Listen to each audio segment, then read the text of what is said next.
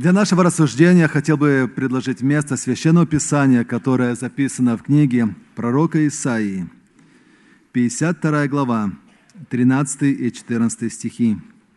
Книга Исаии, 52 глава, 13 и 14 стихи. «Вот, раб мой будет благоуспешен, возвысится и вознесется и возвеличится, как многие изумлялись, смотря на тебя, столько был обезображен, паче всякого человека лик его, и вид его паче сынов человеческих. Этот отрывок, он логически связан со следующей главой книги про Исаии, с 53 главой, которую мы очень хорошо знаем, которую часто мы читаем на вечерю, также когда мы рассуждаем о страданиях Христа, где, который говорится о страдающем Мессии. И это пророчество, оно так ясно говорит об Иисусе Христе и о Его жертве, как только это возможно. И э, по праву многие называют этот отрывок Евангелием Ветхого Завета – а самого пророка Исаию называют евангелистом Ветхого Завета, потому что он, как никто другой, ясно и четко говорит об Иисусе Христе, о Его приходе на землю, о Его именах, о Его цели, а также и о Его страдании.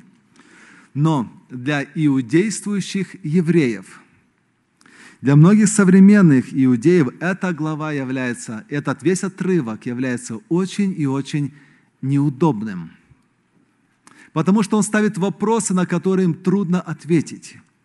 Они прилагают множество стараний, чтобы как-то найти выход и как-то по-другому истолковать, но здесь очевидно и ясно говорится о том, что понести грехи людей, взять на себя, что этот раб, он имеет божественное происхождение, это не человек. Речь идет о Боге, о Его Сыне – Интересно, что когда Филипп встретил Евнуха, и когда они рассуждали и спросил Филипп, о чем читаешь, то Евнух как раз читал этот отрывок – это место Писания из пророка Исаии. Более конкретно он читал то, что сейчас уже написано в 53 главе. И мы читаем в Деянии 8 глава 34 стих. Евнух же сказал Филиппу, прошу тебя сказать, о ком пророк говорит это, о себе ли или о ком другом? О ком говорится? Уже тогда стоял вопрос.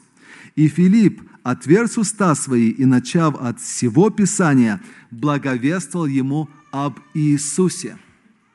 Филипп тогда использовал этот текст из Ветхого Завета, чтобы прямо указать на Иисуса Христа. Но я думаю, Господь Духом Святым, работая еще раньше с Евнуха, побуждая его читать Писание, побудил открыть из всего Ветхого Завета именно это место – потому что Господь указывает на него. Вы знаете, было очень много нападок также со стороны многих современных ученых о том, что эта глава, она не принадлежала оригинально, что она была позже вставлена, что это уже позже христиане приписали и добавили туда, в, в канон Ветхого Завета. Но, слава Господу, последнее открытие, особенно в Кумрамской пещере, свитки Мертвого моря, показали, что эта глава, она существовала у пророка Иса еще задолго до рождения Христа – Потому что когда нашли эти свитки Мертвого моря, они обнаружили, это древние свитки, они принадлежат ко времени до прихода Христа, более раннему периоду. И уже тогда было, и люди изучали и читали это место Священного Писания. Итак, давайте ближе рассмотрим этот текст. 52 глава, 13 стих. И мы увидим, что здесь Господь показывает глубокое и посвященное служение этого раба Господу. 13 стих. «Вот раб мой». Как Бог Отец представляет своего Сына. Он мог бы сказать, вот сын мой, вот посланник мой, но он называет его вот раб мой, по-английски servant, слуга мой. Обратите внимание на сам этот титул – раб, слуга. означает полное подчинение, полное смирение перед волей Божьей. Раб или слуга, он не может диктовать, что я хочу, как я хочу, не может что-то добавлять от себя. Нет. Его задача послужить и исполнить максимально точно волю пославшего его. Об Иисусе Христе мы читаем Филиппийцам 2 главе, что Он уничижил себя самого, приняв образ раба, сделавшись подобным человеком и по виду став как человек. Он принял образ раба, но посмотрите, с чего начинается этот текст. Он уничижил себя самого. Не Бог Отец его насильно смирял, нет, он сам добровольно. В псалмах мы читаем, это пророческий Давид говорит о том, как бы разговор внутри Троицы, где сын говорит отцу, вот иду, в свитке книжном написано о мне, я желаю исполнить волю Твою, Боже мой, и закон Твой у меня в сердце. Я желаю исполнить волю Твою. Вот иду, потому что желаю исполнить. И это было в нем самом, это стремление. Каков этот пример для нас? Дорогие братья и сестры, никто не сможет нас смирить, если мы сами не захотим стать смиренными. Никто не сможет нас что-то как-то сделать кроткими, если мы сами внутри не захотим. Иисус Христос уничижил себя самого. И точно такой же путь Он показывает и нам, что если мы сами себя должны начать, мы сами должны захотеть и увидеть в себе лично эту нужду, только тогда будет это подлинное, истинное смирение, сокрушение, угодное Господу, то, которое называется плод Духа Святого. Другой текст, Иоанна 6,38. Ибо я сошел с небес не для того, чтобы творить волю мою, но волю подславшего меня Отца. Это сказал сам Иисус Христос. Я сошел с небес. Он представил свое происхождение, откуда Он пришел. Только Бог мог так сказать. Бог Сын. Но вместе с тем Он показывает свое смирение, чтобы творить не мою волю, но волю пославшего меня. Мы с Отцом одно. И в этом большой пример для нас, в самом даже его имени и в его титуле. Это большой пример для нас относительно смирения в жизни.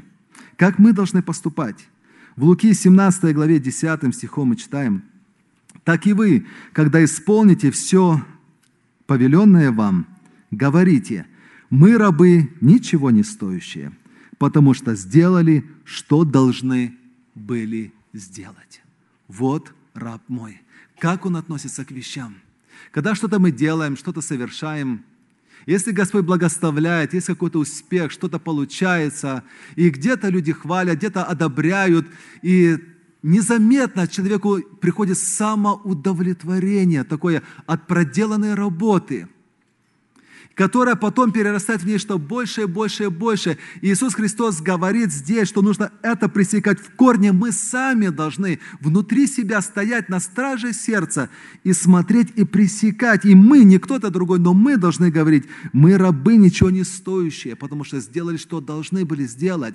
И как апостол Павел говорит, впрочем, не я то сделал, но благодать Божья, которая во мне – она это совершает. Не, будь, не будь благодати Божией, дорогие братья и сестры, никто бы из нас ничего никогда бы не совершил.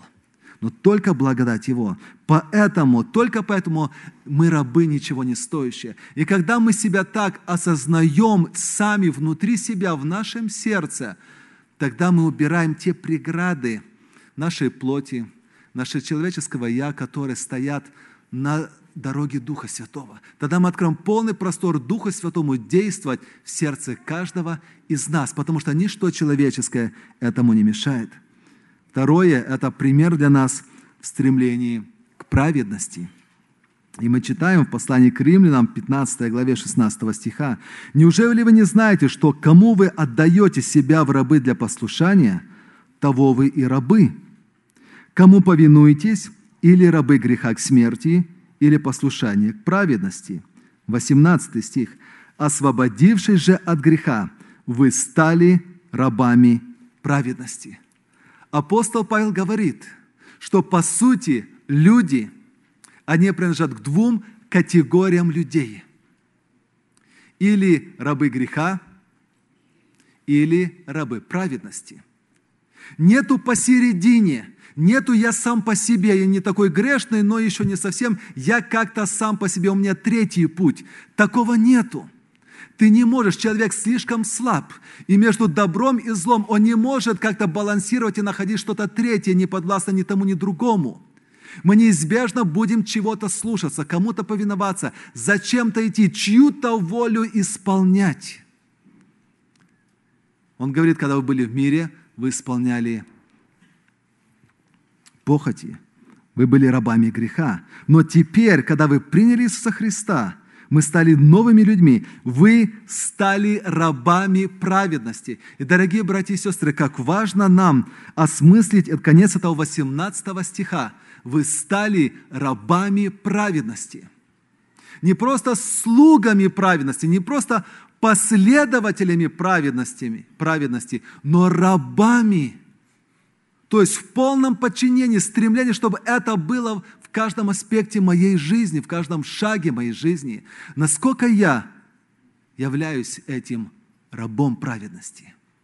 Нас, во-первых, не должно как-то унижать или смущать то, что мы называем себя рабами, потому что это честь и привилегия быть рабом Иисуса Христа. Это честь и высшее призвание быть рабами праведности. Так называли себя Иаков, мы читаем послание Иакова, начинается Иаков, раб Бога и Господа Иисуса Христа. Второе послание Петра начинается Симон Петр, раб и апостол Иисуса Христа. Иуда, раб Иисуса Христа, брат Иакова. Послание к римлянам. Павел, раб Иисуса Христа – если такие выдающиеся люди, которых весь мир не был достоин, но они осознавали себя рабами и жили, и служили как рабы праведности, и этому подчинили всю свою жизнь, и наполняли себя смирением для достижения этой цели, то не тем более ли и мы – мы не сможем совершать благословенно ни одного труда для Господа, если прежде не осознаем себя рабами Господа. Потому что нельзя быть независимым, independent freelancer и служить для Господа, как бы независимый человек, работающий сам на себя, но как-то по контракту что-то для Бога делает. Это не то. Ты или раб, или нет, или часть, или принадлежишь Ему, или нет – чтобы Дух Святой действовал через нас, нужно Ему принадлежать. И в этом большой пример для нас и в служении. В стихе 13 Бог Отец говорит, «Вот, раб мой будет благоуспешен». Вот раб мой будет благоуспешен. По-английски shall deal prudently, то есть будет действовать разумно, благоразумно – как Божий раб на земле, Христос вел себя очень благоразумно, очень сбалансированно, очень сдержанно. Он не впадал ни в какие крайности, ни в какие авантюрные действия. Он пон, всегда помнил, кем он был послан, для чего он пришел, что он должен делать. И он дорожил каждой возможностью, он использовал ее благоразумно для служения Богу тем коротким временем, которое было ему отведено, он использовал его благоразумно, он был в нем благоуспешен. В тех обстоятельствах, с теми людьми, которые Господь ему послал навстречу, он был благоуспешен, он, испо, он был разумен. Все, что он говорил, все, что он делал во время своего служения на земле, было с большой мудростью. И о нем также написано, служители отвечали, никогда человек не говорил так, как этот человек. Никогда человек не говорил так, как этот человек. Да, мы понимаем, что одна из причин, потому что он Божий Сын, он Бог. Это да имени, это главная причина.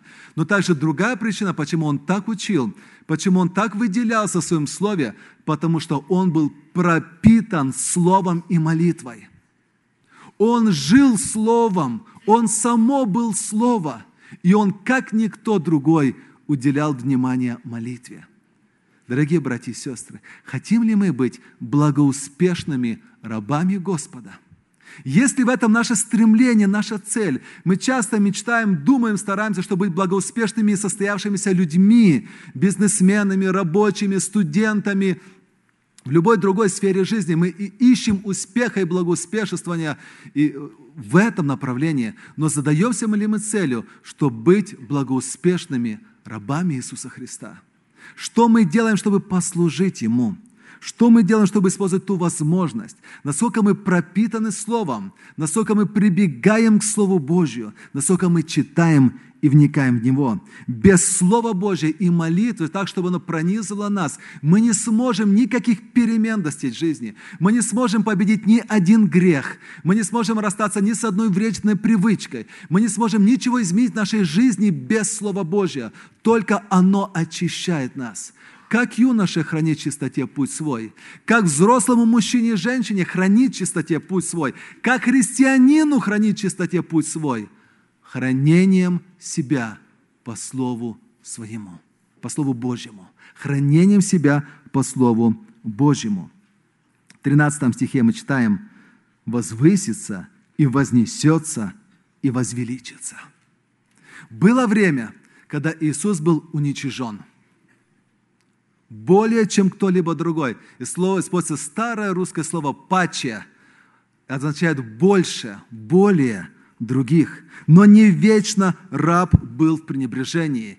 Всему свое время. Время страдать, время терпеть и время прославиться. И наступило время, когда Бог Отец прославил его. И в послании к филиппийцам мы читаем, «Поэтому и Бог превознес его и дал ему имя выше всякого имени».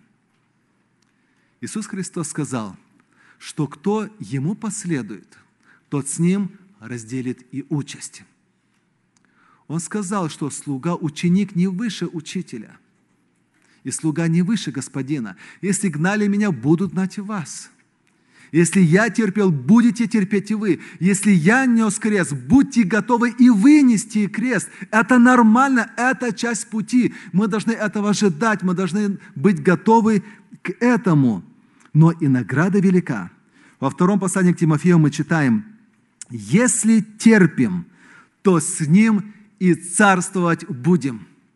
И это царство Господь разделяет с детьми своими не просто так – не за даром, а если терпим, то с Ним и царствовать будем. Я хочу, чтобы поняли меня правильно. Господь дает спасение и прощение грехов даром.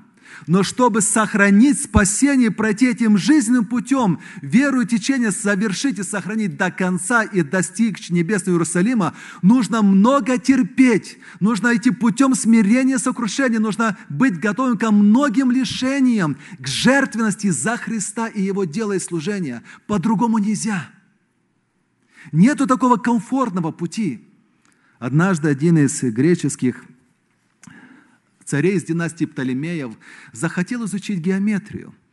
И он обратился к одному математику того времени, я забыл его имя, и тот начинает ему объяснять теоремы, как делать вычисления в геометрии. Царю скоро стало скучно, он говорит, это много занимает времени, усилий, можно как-нибудь попроще? И тот ему сказал, в геометрии нет царского пути. Нужно это пройти, если хочешь постичь так и в христианской жизни, в спасении нужно взять крест и следовать. Если терпим, то с ним и царствовать будем. Если отречемся, и он отречется от нас. Вторая мысль, которую мы видим в этом отрывке, его жертву за грех. Стих 14. «И многие изумлялись, смотря на тебя, сколько был обезображен, паче всякого человека лик его, и вид его – паче сынов человеческих. Один из богословов, комментаторов так говорит об этом тексте, что те, кто увидел ужасную обезображенность раба, были потрясены и ввергнуты в благоговейный страх. Его обезображенность была настолько велика, что он больше не был похож на человека. Это в высшей степени сильный способ сказать, насколько велико было его страдания. Иисус был зверски обезображен. во время страдания. Многие из нас, возможно, видели фильм Passion of the Christ, «Страдания Христовые». И там особо графически явно было видно, как этот человек, играющий э, Христа, насколько сильно он был в крови, весь в побоях, в ранах. Тяжело было смотреть людям. Дорогие мои, это творчество продюсера – у Иисуса были настоящие раны. Его обезображение было подлинным, и это действительно болело и пекло. И он действительно был, это все было в жизни, в реальности, так как ни у кого не было более всех других, так что он не был похож на человека. В ночь перед его страданиями он был в борении. Борение – это большие терзания души. Я думаю, многим из вас, особенно, может, людям постарше возраста, приходилось по разным случаям, поводам испытывать такое борение – когда не находишь места, не находишь покоя, когда, кажется, нервы сдают, сердце выпрыгивает, ты переживаешь или за детей, или за ситуацию в семье, или за свое личное будущее, не знаешь, что быть, и, и не знаешь, не видишь выхода, и ты в мучении, заснуть не можешь, не можешь, когда это закончится, выхода не видишь, и вопьешь, Господи, помоги. Какое бы ни было наше личное борение, наше личное эмоциональное переживание, это лишь фракшн, одна десятая, сотая, тысячная от, от того борения и подлинного переживания, что было у Иисуса Христа. У Луки мы читаем, и был пот его, как капли крови, падающие на землю. Там, в Гефсимании, осуждение за наш грех уже начало падать на Христа. Это надвигающаяся масса зла и греха, за которую ему надо было стать жертвой, взять на себя. И когда солдаты пришли, чтобы его арестовать, он уже весь был промокший от кровавого пота. Затем они взяли его и без всякого уважения, без всяких почестей били его. Исаия говорит, «Я предал хребет мой бьющим, и ланиты мои поражающим. Лица моего не закрывал от поруганий и оплевания. Я предал хребет мой, лица моего не закрывал. Человек инстинктивно прикрывается, когда его бьют. Инстинктивно уворачивается. Инстинкт самосохранения. Христос сказал, я предал себя, лица моего не закрывал он испил эту чашу до конца. Лука говорит, ударяли его по лицу. И это не так легко. Иоанн говорит, тогда Пилат взял Иисуса и велел бить его. И воины, сплетшие венец из терна, возложили ему на голову и одели в багряницу, и говорили, радуйся, царь иудейский, и били его полонитом. Затем они прибили его руки и ноги ко кресту. Как многие изумлялись, смотря на тебя. Столько был обезображен, паче всякого человека лик его, и вид его паче сынов человеческих.